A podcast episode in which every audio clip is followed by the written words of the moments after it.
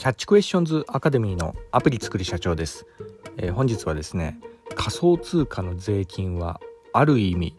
違法ではというようなところでお話の方させていただきたいと思います、えー、私のこちらの番組の方はですね主に YouTube で配信させていただいておりまして YouTube の方はですね iPhone アプリの作り方ラズベリーパイによるリモートサーバーの構築方法仮想通貨のマイニングなどちょっと専門的なお話などもさせていただいております、え、こういったお話がお好みというような方いらっしゃいましたら YouTube の説明欄ですね、え、そちらに番組リスト別に URL 貼ってありますんでこちらからもぜひよろしくお願いいたします、え、YouTube でアプリ作る社長と検索していただいたら出てくるかと思います、えー、ではですね、えー、本題の仮想通貨の税金はある意味違法ではというような、えー、ところでのお話なんですけど、えー、まだ少しねちょっと刺激的な、えー、そのようなタイトルになってしまっているとこがありますが、まあ、最近こうふとね、え、税金って何だろうなというようなところをこう考えるにあたってですね、まあ、ちょうどね私の、えまあ、こちらの番組では、え、たまにね、え、仮想通貨のマイニングとかそういった話とかもこうさせていただいているところがあり、まあ、特にねこの仮想通貨と税金って、まあ、この対極的にあるような、え、そんなような感じがして、まあ、特にこの日本はそうですよね、え、まあこれについてですね、まあ、なんかねちょっとおかしいんじゃないかなというようなとこがあったんで、えー、少しお話の方させていただきたいと思います。でやはりですねあの日本の税金はね、えー、仮想通貨に限らずですけどその科学技術の発展の足かせになるだけのようなね、そんなような類のものも多いんじゃないかなというようなところがあり、まあそういったところで、まあ、この部分は少しこう改革しなければいけないんじゃないかなみたいな、そんなような感じで、まあ個人的にね、えー、思ってるようなところがあるんですが、まああの、とにかくね、この、仮想通貨の税金なんてものはですねそれがこう制定された頃は、まあ、そのまあ、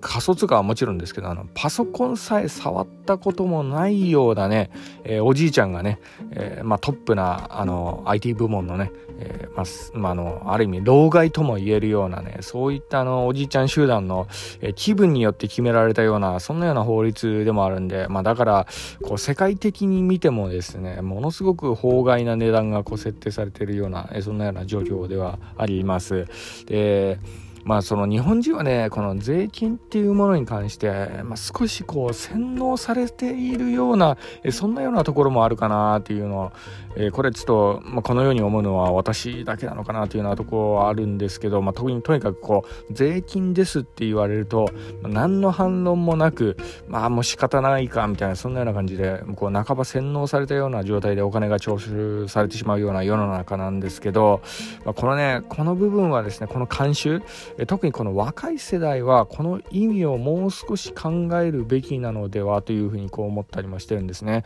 でこうそもそもこの何のためにねこの世の中にこう税金ってものがあるんでしょうかというようなとこなんですけど、まあ、これはあのまあいろいろネットとか調べてもらったらあの税金の定義みたいなのがこう出てきたりするところもあるんで後でねあの若い方は特にこの辺のやつは読み込んでいただきたいと思うんですけど、まあ、その中にね国民の生活をより良くするために、まあ、例えばあの公共サービスとかねそういうようなものを運営するための資金としてこの税金が徴収されるというような感じでこう定義されてるようなところなんですよね。はい、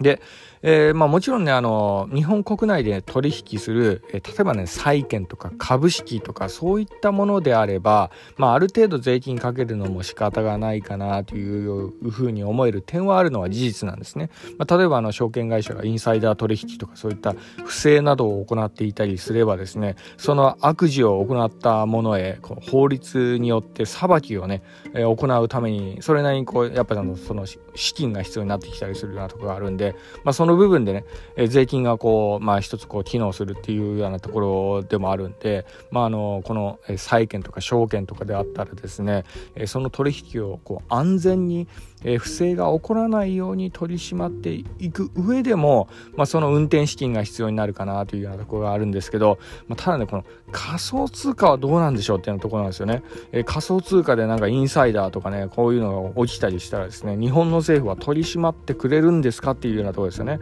例えばあの、まあ、それはまあ元よりその、まあ、個人のね仮想通貨の、えーまあ、口座とかね例えばハッキングとかされたりしたら警察は相談に乗ってくれるんですかとかそういうところになってくるんですよね。何にもやっぱしてくれないでしょっていうようなところなんですよ。なのであの、まあ、政府がね何があの公共のサービスをこう提供してくれるっていうわけでもないんでこの仮想通貨のこの世界の中ではねなのでえこういうようなものに法外なこう税金かけるのっていうのは、まあ、なんかちょっとおかしいんじゃないかなというふうにこう思えてしまったりするようなとこがあるんですよね。はいまあ、あの100歩譲ってねあの日本円で仮想通貨を買ったというのであれば、まあ、それはね円というこう紙幣のこの法定通貨の利用料として、まあ、税金がちょっと徴収されるっていうんだったら、これまだね、え、まだわかるかなというようなところなんですけど、まあ、ただあの私なんかこうやってるあのマイニングですよね。仮想通貨のマイニングに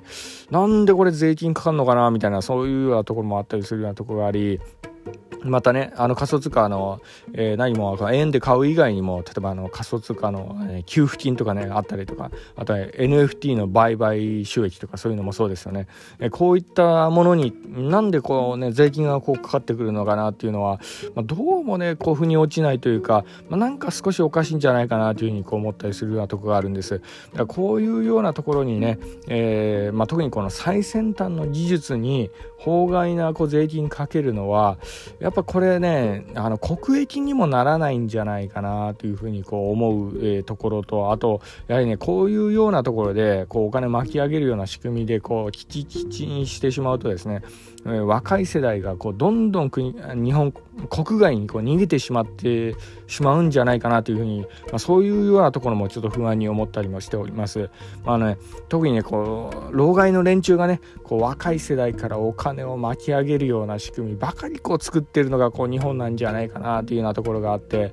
まあ、この部分をちょっとね懸念して今回ちょっとこのようなコメントさせていただいたところでもあります。まあ私なりにもですね何かねこの日本の日本の社会をより良くするためにね何かこう根底的なところからちょっと特にねこの税金っていうようなものに関してはこう考えていかなければいけないんじゃないかなというふうに思ったところから、まあ、今回このように